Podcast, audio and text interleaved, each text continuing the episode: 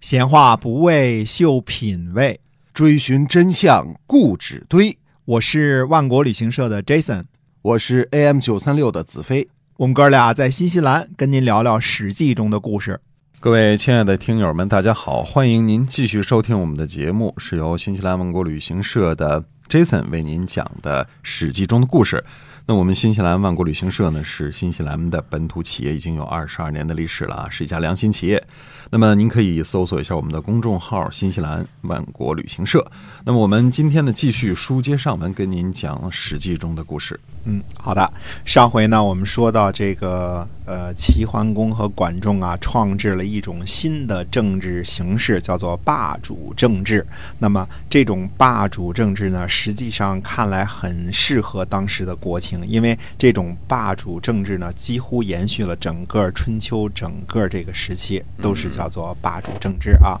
当然，我们说齐桓公完了之后呢，还有晋文公啊哎，那晋文公之后呢，还有楚庄王。啊、以后呢就是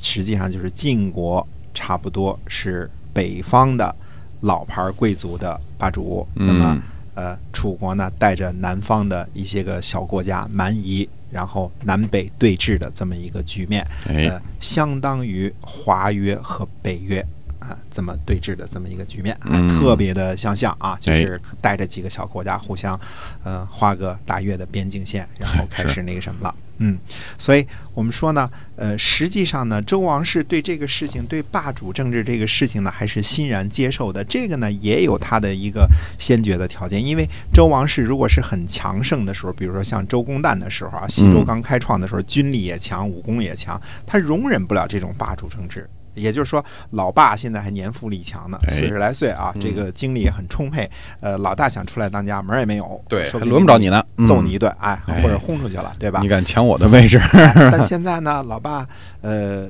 六十五是吧？这嗯个说说年纪大不大，说小不小，精力呢已经有所不不不济了。那哎老大出来说，呃，管家里的事儿，那得了，你管吧。嗯那实际上呢，周王室这个事儿呢，他实际上是得了便宜在哪儿呢？因为东周的这个王室在。这个东周初年的时候，实际上是挺风雨飘摇的，哦 因为他的实力就是一个小诸侯，顶着一顶大帽子。这种名实不符的这种情况之下呢，呃，兴许旁边哪个小国都有可能起心搞你一下。比如说，呃，什么旁边的魏国呀，哎是吧？旁边的晋国呀，旁边的甚至宋国、郑国这些都有可能搞你一下。那他，呃，周王室等于那个时候哪个旁边这几个国家都打不过，真正这个动动刀动枪的话都打不过。嗯，但是呢，架子在那儿呢，呃，国宝在那儿呢，典籍在那儿呢，呃，那这个名分呢还挺大。实际上有有名无实的情况呢是最危险的。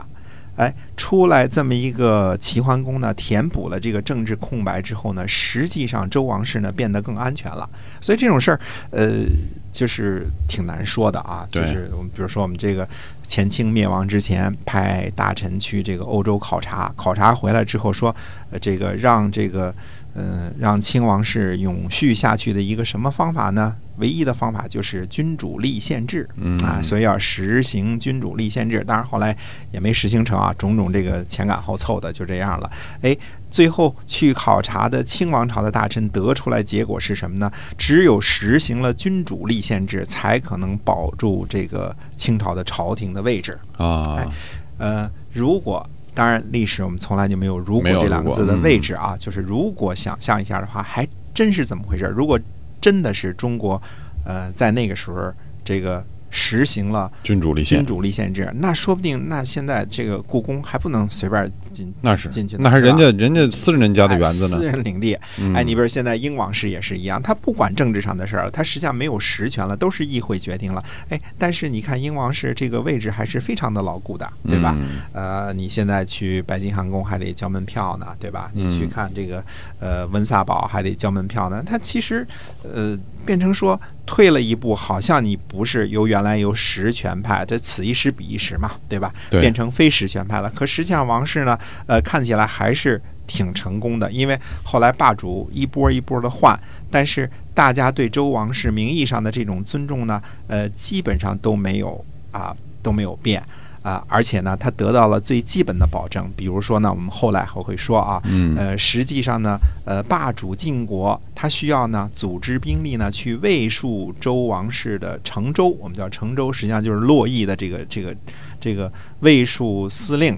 这个这个这些兵都得是诸侯出钱出人、嗯出力的。哎啊，那后来呢还有什么？还有成州，成州是什么意思呢？就是给周王室的城墙呢重新的修葺，重新的给它呃整一整，可能年久失修了，都是土墙啊，这个、嗯这个防卫不好了。那这个钱呢也是诸侯来出的，对这个后来我们讲到晋国的时候都会一点点的讲啊，就变成说呢，呃。出钱修城墙啊，这个派卫戍兵去这个保护周王室的这个安全呐、甚至包括王室内部造反的时候，后来我们会说到什么王子带啊这些事儿啊，哎，那么诸侯呢都得出力帮着出力，所以这个原来的份子钱呢，名义上是该交给周王室，但实际上可能真正的进不了周王室的口袋。嗯，对？吧？那现在呢？呃，经过齐桓公或者其他的霸主们过了一道水，呃，截留了绝大部分，但是嘿小部分呢也还到手了。呃这嗯这实际总比没有收强啊啊，总比没有强啊。所以实际上挺那这份子钱其实也是个很大的问题啊。后来我们说郑国呢出了一个名臣叫子产，在子产当政的时候呢，就跟当时的霸主晋国的这个老大就争论过一回这个份子钱的事儿，呃，大大的讨价还价了一把。但嗯是我们这个礼仪之邦啊，没记载具体的数字啊，我们不哎在乎这些小钱儿的 事儿啊，是，但实际上是挺在乎的，就是我们不把它这个数记下来，比如多嗯对原来交多少两银子，现在少交了多少两，但是为这个事儿大大的讨价还价了一把。那么，呃，这个以后我们都会涉及啊。呃，到今天事情也是如此。你看啊，特朗普一上台，嗯先给谁打电话？先给英国的首相通电话，啊，对吧？对，为什么呢？跟英国首相通电话，这表示我们的关系最密切，哎，你好朋的友价值观和你交的份子钱都是挺到位的。嗯，哎，那我们跟你呢是关系最密切的。那呃，最后呢跟谁打电话呢？跟日本的安倍晋三最后通电话。这其中是什么意思呢？欧洲和日本份子钱没交够，嗯对吧？你所以说，如今如我们看看这个这个各个国家，谁应该在这个西方的这个这个框架之下多交钱呢？日本日本欠钱最多了，对你嗯你你这个受保护又又交的钱少，你哎倒是挺合适，你发展经济去了是吧？可不嘛嗯你赚钱去让了我。们保护您哈。哎，对嗯我这爱国者，你得多买几个，就嗯其实是这么个意思。欧洲也是一样，你整天什么搞民权呐、接受这个难民呐、嗯，那你军费给我供供应了多少啊？你份子钱是怎么？这自古到今，老大都得收份子钱，对吧？嗯份子钱少了之后，他自己国内也麻烦，对，所以这种体制呢，哦，某种程度上，我们现在说美国几乎就是西方的这种霸主。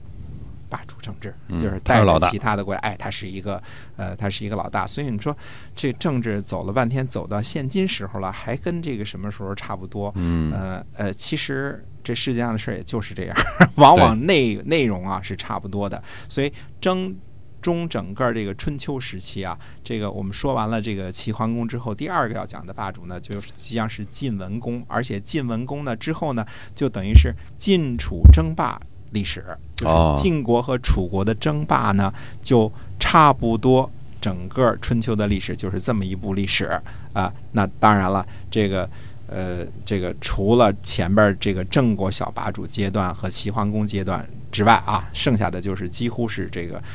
晋楚争霸的这么一个历史。那么，所有的春秋的大戏呢，都将围绕着争霸这一个主题展开。嗯有了霸主就有争，对吧？春秋所以时期的这个最重要的主题哈，最重要要的主题就是争霸，嗯而且对是晋楚争霸啊。哎，由晋楚争霸衍生出来后来的吴越争霸，这都嗯是边缘的事儿了，以及西方兴起的秦国。那么没有霸主政治这么一回事儿，就没有春秋的所谓的政治，连民生的也都没有，那国家不定乱成什么样儿呢？可不那嘛，都难说了啊。嗯，那这种政治形势，那你说等到这种政治形势一崩塌了，我们说到春秋和战国之交的时候啊，这种形势一崩塌了，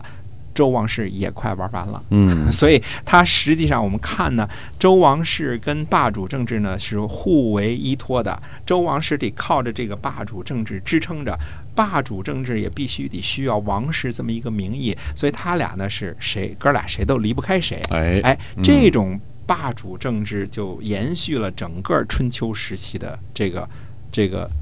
整个的这个过程。嗯那么呃，我们熟悉了这个霸主政治呢，就知道呢，整个春秋实际上是跟霸主政治是分不开的。那么呃，齐桓公这个霸主政治这部分，我们先讲到这儿。那么它所涉及的范围以及它的影响力是多少呢？那么下回再跟大家接着讲。哎，是的，感谢各位听众朋友的收听啊！我们今天史记中的故事呢，就先跟您讲到这儿。嗯，希望您把我们的节目呢能够啊推送出去，推荐给您身边的朋友。好，我们在下期再见。